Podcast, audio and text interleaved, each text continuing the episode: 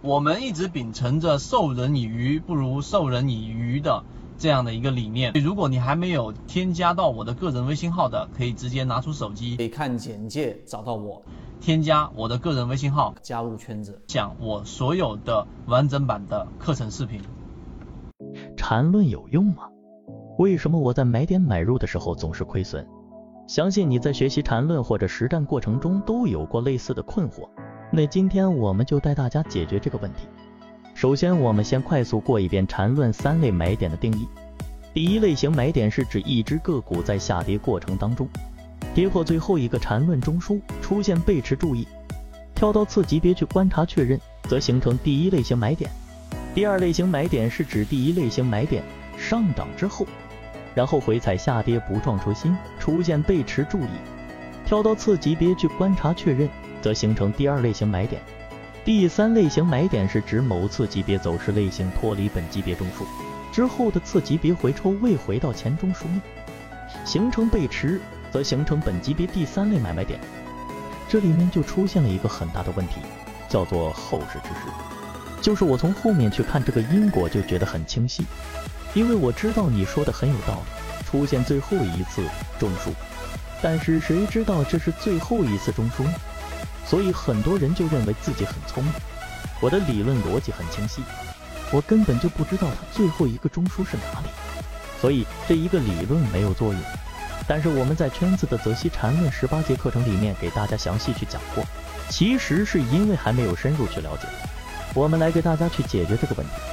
首先答案告诉你，我们也不知道哪里是最后一个中枢，但是禅论里面的精华和它最理论完备性数学思维的一个地方。就是它有一个后手，叫做走势中完美。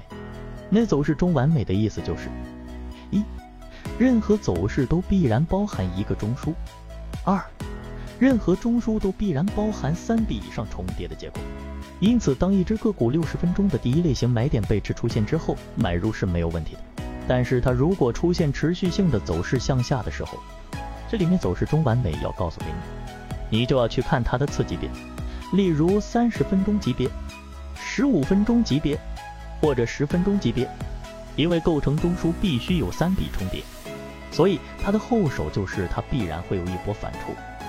而这个反抽如果它并没有形成一种突破，而是又继续往下折的时候，在刚才我们说的六十分钟买入的位置，其实再小级别可能十五分钟或者三十分钟或者十分钟的时候，它就已经出现了一个顶背驰。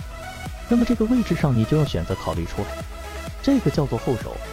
所以如果按照这个走势中完美，我们说的后手去做操作的话，实际上你会小有盈利或者是平等，或者是小的亏损，可能一个点、两个点左右的亏损，然后全身而退。那么执行问题就是另外一个问题。如果当你把执行的问题解决了之后，那么结果就是什么？你大部分的这种可能一个点或者平本。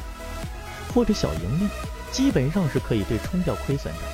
但是你一旦把握住了，那就是几十个点的利润。那么最后这样的操作会让你的赢面大于亏损的收面。所以这样的结论和这样的一个操作的系统，就可以让缠论变成落地的实战的交易方法，而不是束之高阁。